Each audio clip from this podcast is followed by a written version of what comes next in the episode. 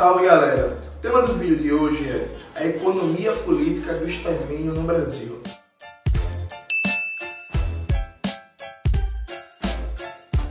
Recentemente nós tivemos o brutal massacre em Paraisópolis, onde vários e vários jovens foram assassinados numa ação de violência policial que é recorrente nas favelas, morros, periferias e no campo brasileiro. O caso do massacre de Paraisópolis não é um caso isolado.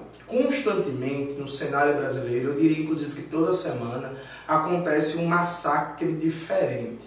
Aliás, o Brasil, nos últimos tempos em especial, vem vivenciando a quantidade tão grande de assassinatos, de atrocidades, de barbaridades que é até difícil de acompanhar. A gente está comentando um caso uma semana, dois dias depois vem outro, três dias depois vem outro e assim segue. A militância, de maneira geral, vem tentando explicar isso a partir de categorias como necropolítica ou política da morte, ou colocando a culpa em políticas de governo. Veja, evidentemente que, claro que políticas de governo potencializam essa determinação estrutural da sociedade brasileira que é uma política constante de genocídio contra a população trabalhadora, particularmente contra a população trabalhadora negra. Então o governo Witzel piora um determinante estrutural. Só que isso não é só política de governo. Historicamente no Brasil, a gente pode fazer um recorte da proclamação da República até hoje, nunca deixou de acontecer essa política de extermínio ela muda de grau, ela muda de intensidade, ela muda de forma de configuração, mas é uma constante na história brasileira. Eu diria que de Canudos até hoje não existe na nossa realidade um momento político em que o grau de extermínio da população trabalhadora tenha sido reduzido, muito pelo contrário, ele vai crescendo e a cada processo de modernização do Estado, a violência permanente contra os de baixo ganha um novo grau de escala, de amplitude e de eficiência. Aliado a isso, desde a proclamação da nova república com o fim da ditadura empresarial militar, Nenhum líder político, com exceção de Leonel de Moura Brizola, quando foi governador do Rio de Janeiro, colocou o combate ao extermínio da população, particularmente da população negra, como prioridade de governo e de projeto político. De tal sorte que no governo de Sarney, Collor, FHC, Lula, Dilma, Temer e agora com Bolsonaro, você tem um processo de legitimação desse mecanismo de extermínio, de genocídio da população. O governo Lula, por exemplo, em 2007, quando a polícia, numa operação policial, matou 19 pessoas, ou seja, mais do que no massacre de Paraisópolis, respondeu que a polícia não pode tratar bandidos com flores.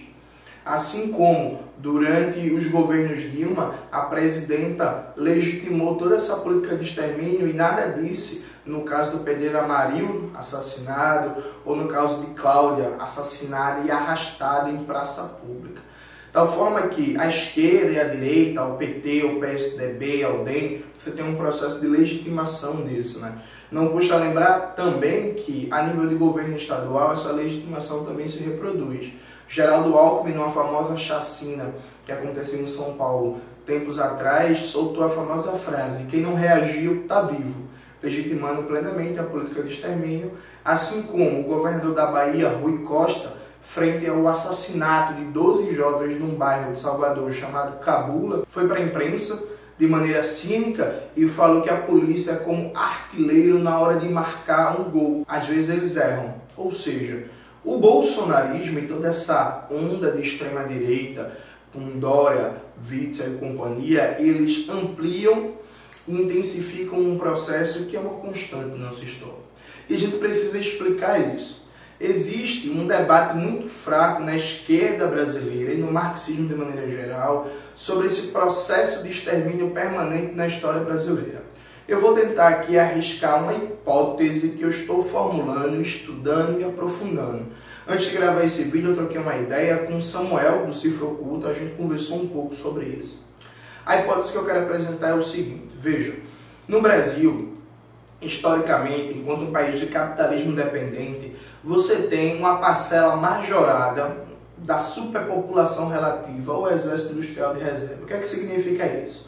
Marx mostrou no livro 1 do Capital que o capitalismo precisa, de maneira permanente, de um contingente de trabalhadores desempregados, excluídos do mercado de trabalho, mas que, pelo fato de existirem, pressionam para baixo o valor o custo da força de trabalho e servem como um instrumento antissindical na luta de classes. Então, toda vez que o movimento sindical avança, o fato de existir um contingente de pessoas desempregadas, desesperadas pelo emprego, faz com que elas sejam usadas, do ponto de vista político, como massa de manobra para serem incorporadas de maneira emergencial no mercado de trabalho. Na periferia do sistema capitalista, esse contingente de pessoas permanentemente desempregadas ou desempregadas de maneira intermitente, ele é muito maior por uma série de fatores. Seja porque aqui o êxito rural sempre foi maior do que a geração de empregos no cenário urbano industrial, seja porque aqui na industrialização periférica ela foi feita importando máquinas, equipamentos e um padrão de consumo do centro do sistema com padrões de produção que poupam força de trabalho, fazendo com que a capacidade de incorporação de trabalhadores pela indústria seja sempre menor do que trabalhadores chegando, procurando emprego na indústria, no comércio. De tal sorte que quando você para para observar, historicamente, sociedade brasileira, o número de pessoas que compõem esse exército industrial de reserva é permanentemente alto. Isso, inclusive, nos anos 60, foi percebido pelo pensamento crítico latino-americano e gerou um debate muito interessante sobre marginalidade. O pensamento crítico latino-americano percebeu o seguinte: olha, aqui na América Latina, diferente da Europa, do centro do sistema capitalista, a gente tem um contingente de trabalhadores muito grande que não consegue emprego no mercado de trabalho formal que vive numa situação de marginalidade e que sobrevive a partir das estratégias alternativas de sobrevivência. Então, pessoas que se incorporam ao comércio legal de drogas, flanelinhas, mendigos, comerciantes de produtos ilegais, camelôs de todo tipo, prestadores de serviços, como por exemplo limpeza de carros, entregar água mineral e por aí vai. Ou seja, toda uma rede de comércio o que o Milton Santos chamava de circuito inferior da economia, de pessoas que tentam sobreviver mais ou menos à margem do mercado de trabalho formal. Isso significa que na economia capitalista brasileira, estruturalmente, é sempre produzido um contingente maior de força de trabalho do que a necessidade de acumulação capitalista precisa. Ou seja, tem mais gente do que o capital precisa para explorar, para produzir riquezas, para se apropriar do lucro. Esse contingente a mais pessoas precisa ser controlado, tanto do ponto de vista político quanto do ponto de vista ideológico e institucional, dado que esse exército permanente de pessoas excluídas do mercado de trabalho formal tem um potencial de explosão social maior, já que eles não estão amarrados aos mecanismos de legitimação e reprodução da ordem. Como controlar esse contingente de pessoas? O sociólogo Louis Vacan mostra que, historicamente, o capitalismo nos países centrais usou três estratégias de controle da força de trabalho. O que ele chama de medicalização, ou seja, tratar problemas sociais, como problemas de saúde, especialmente a partir dos processos de internação. O que ele chama de socialização, ou seja, reduzir a conflitividade social a partir de políticas sociais, políticas de habitação, políticas de assistência e por aí vai, e o encarceramento, né? o uso da prisão como forma de controle dos, do excedente populacional que o capital não precisa. O que Vacan não conhece é a realidade brasileira, em que ao lado dessas três políticas, você tem uma quarta, que é a política de extermínio. Então, no Brasil, até pelo menos os anos 80, não existia o encarceramento em massa. A despeito disso, o nível de violência, eh, seja pública a partir do Estado, seja privada, sempre foi alto. Com os anos 80 e com o processo neoliberal de transformação da economia, que aprofunda esse dado estrutural da realidade brasileira, porque com o neoliberalismo o desenvolvimentismo é destruído e os índices de desemprego estrutural crescem de maneira assustadora. Então, só que a partir dos anos 80 começa um processo de encarceramento em massa em que cada ano o número de pessoas encarceradas cresce de maneira vertiginosa. Isso não importa o governo, se é Collor, governo FHC, Dilma, Lula, Temer, esses números nunca deixaram de crescer. E também o extermínio da população, especialmente nas grandes cidades, a partir da força policial e da chamada violência urbana de maneira mais geral. Não é que antes do neoliberalismo a polícia, o Estado não matassem. A grande questão é que a forma de extermínio toma uma configuração diferente é como se ela se alargasse cada vez mais, tivesse proporções cada vez maiores. O importante nisso, compreendendo as descontinuidades, é entender a continuidade. O que é que a gente está colocando em evidência? A gente está querendo demonstrar que, como no Brasil, historicamente, há um excedente muito maior de força de trabalho do que o capital precisa, se formou todo um complexo institucional, público e privado, de extermínio como forma de controle.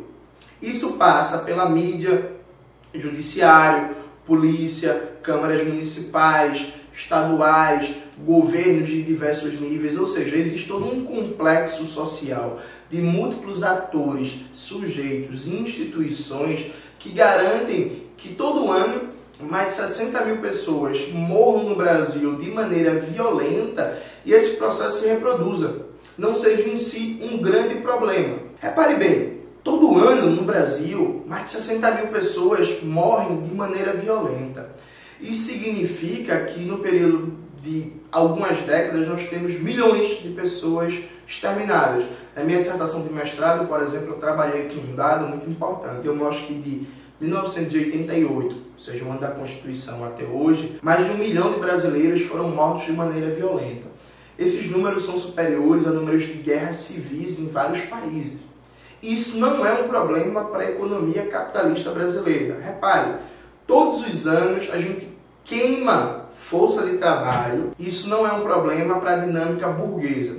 Enquanto vários e vários países da Europa estão com um problema de envelhecimento da força de trabalho, estão inclusive pensando em programas para estimular a imigração, para renovar essa população, aqui, todos os anos, a gente, entre mortes no trânsito, mortes de maneira violenta, mortes na fila do SUS e por aí vai, queima 100 mil vidas todos os anos. Isso significa que esse processo é funcional. E aqui com a preocupação de não cair no funcionalismo, né? de explicar posteriori, dando uma função a um processo que não tem intrinsecamente essa função. O que eu quero dizer é o seguinte, veja, não é que os agentes políticos, as instituições, de maneira consciente, eles sentam numa mesa e planejam uma política de extermínio. Não é essa a questão. A questão é que essa dinâmica institucional que garante permanentemente o extermínio da população, particularmente da população negra, ela não é questionada no seu âmago, seja na sua totalidade ou em algumas dinâmicas institucionais, porque ela é funcional à reprodução da ordem burguesa. Ela garante o controle dessa população. Ela é uma espécie de contra-revolução permanente. Antes que esses, essas classes perigosas, por assim dizer, se rebelem, você faz um processo de extermínio permanente. Como isso não afeta a normalidade da ordem burguesa, funciona sem problemas. É algo que está plenamente adaptado à normalidade funcional da ordem burguesa. Tal sorte que o termo economia política do extermínio tenta retratar isso. Veja, o extermínio não é porque um policial é sádico ou é racista, não é porque um juiz apoia o assassinato nas favelas e deixa o policial ser livre, não é porque um governador é racista e não liga para o extermínio da população negra. Tudo isso é verdade. Só que a dinâmica institucional, político-ideológica da dominação burguesa é que produz esse policial, esse juiz, esse governador e as instituições que os moldam e subjetivam. De tal sorte que a gente não pode tentar individualizar condutas. Há um problema estrutural do extermínio. Esse problema estrutural passa pelo racismo, evidentemente, passa pela herança da ditadura militar que não foi combatida, então a dinâmica institucional montada da ditadura se reproduziu e se ampliou no período da democracia burguesa, só que existe uma razão mais profunda. E essa razão mais profunda é que Na dinâmica capitalista brasileira, esse extermínio ele é funcional ao controle dessa população excedente que não para de crescer. Repare bem, desde o golpe parlamentar de 2016, a economia brasileira está cada vez mais amplificando sua dependência, subdesenvolvimento, desindustrialização. Com o governo Bolsonaro e o comando da economia na mão do Paulo Guedes, o número de pessoas desempregadas, na pobreza, na miséria, passando fome, sem conseguir o básico, que é, por exemplo, comprar um gás de cozinha para cozinhar, tende a crescer. Ou seja, esse exército industrial de reserva, essa superpopulação relativa, vai necessariamente se ampliar ainda mais. O debate sobre marginalidade do pensamento crítico latino-americano nos anos 60 vai ser cada vez mais atual no Brasil. Como controlar essa insatisfação social latente que vai crescer cada dia com mais intensidade? Nisso aparece o Sérgio Moro, que é como se fosse uma contraface necessária do ultraliberalismo do Paulo Guedes, com um projeto punitivista defendendo excludente de licitude, que já existe na prática, só que eles querem institucionalizar, ampliando a construção e a privatização de presídios, ampliando o tempo máximo de cumprimento de pena para alargar ainda mais a malha penal, legitimando todo tipo de irregularidade. Por exemplo, cerca de 30% dos presos no Brasil estão presos em prisão provisória, sem nem sequer ter passado por um julgamento. Julgamento que, enfim, em si tem vários problemas, mas 30% dos mais de 800 mil encarcerados nem por julgamento passaram. Esse tipo de dinâmica institucional está sendo cada vez mais legitimada e tende a crescer com um projeto político em curso. Ou seja, como diria o Louis Vacan, a mão invisível do mercado necessita do punho de ferro do Estado penal. Então, esse crescimento da violência, essa ampliação da política de extermínio, caminha para e passos, caminha junto com a ampliação do desemprego, da miséria, da fome, desses excluídos do mercado de trabalho. Tal sorte que um programa de enfrentamento ao extermínio da população negra, além uma dinâmica de antirracismo revolucionário, que é algo que a gente já tratou muito, tem vários vídeos no canal vão estar aparecendo aqui, passa também necessariamente por um enfrentamento radical nas relações de produção no Brasil. A gente viu durante o período petista, especialmente durante o governo Lula, como essa chamada inclusão social, sem atacar as relações econômicas, sem mudar o modelo econômico e, no limite, inclusive, propor uma revolução brasileira, não alterou em nada os fundamentos da coisa. Então, durante o governo Lula, por exemplo, embora os índices de miséria e pobreza absoluta tenham caído, a situação da população frente à violência do Estado encarceramento em massa continuou. Isso por quê? Porque o governo Lula, como era um governo de conciliação de classes, de orientação social liberal, nunca teve intenção de tocar nas estruturas mais profundas das relações socioeconômicas que formam essa superpopulação relativa.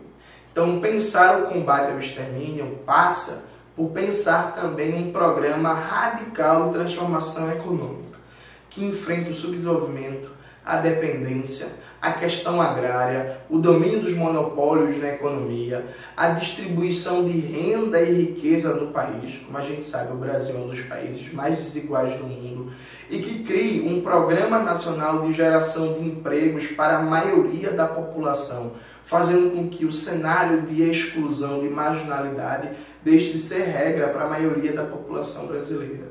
Tudo isso, evidentemente, não pode ser feito sem enfrentar as estruturas do poder burguês. A essa altura do vídeo você pode estar pensando, nossa Jones, sua fala é muito boa, mas você não tem propostas imediatas. É porque não existe uma solução imediata para esse problema. Veja, como eu falei, a dinâmica de extermínio da população negra no capitalismo independente brasileiro é uma dinâmica estrutural, mais profunda, que não é explicada a partir da, do nível da política governamental. A política governamental ela pode reduzir um pouco os efeitos ou ela pode potencializar, mas ela não pode acabar. Então, se a gente quer de verdade dar um freio no extermínio da população negra, a gente precisa pensar radicalmente na transformação das estruturas socioeconômicas e de poder político e, consequentemente, da dinâmica institucional como um todo, para aí sim a gente conseguir dar um freio nisso. Porque, como eu citei, o único líder político que tentou dar um freio nisso foi o Leonel de Moura Brizola. Embora o seu governo tenha conseguido avanços importantes no Rio de Janeiro, e aí lembrando aos meus amigos ciristas, né, que o Ciro Gomes não segue o Brizola nisso, né, Ciro Gomes não é a do Brizola, embora ele tenha conseguido avanços importantes no Rio de Janeiro, o extermínio também não foi barrado. Então há uma determinação aqui mais profunda, que a gente não resolve a nível de política governamental, a gente resolve a nível de transformação estrutural, de mudança do poder político, de mudança das relações econômicas do país. Então se a gente quer que o sangue negro, o sangue da população, que é tudo de exterminado, pare de derramar, a gente precisa a sério discutir o poder popular, discutir a revolução, discutir o antirracismo revolucionário. Senão a gente vai continuar toda semana denunciando o massacre da vez, que inclusive passa pouco tempo na né, nossa atenção. Enquanto eu gravo esse vídeo, o massacre de Paraisópolis já foi basicamente esquecido. No lugar está se debatendo Porta dos Fundos e o especial do Natal. Inclusive, ó, porcaria. Ficou muito ruim. É isso, galera. Espero que vocês tenham gostado do vídeo de hoje. O vídeo foi num clima diferente, porque, enfim, é um assunto que é difícil fazer o vídeo num clima mais leve que a gente faz. É um assunto muito sério, muito urgente e que a gente precisa pensar teoricamente e militar na prática para dar uma resolução. Porque, como diz a grande música do Racionais, né, ver pobre preso morto já é cultural. A gente precisa com que isso deixe de ser cultural. Não esqueça de curtir o vídeo, compartilhar, se inscrever no canal, divulgar para geral, ler o Revolução Africana para pensar a construção de um antirracismo revolucionário. É isso. Obrigado, galera, e até a próxima.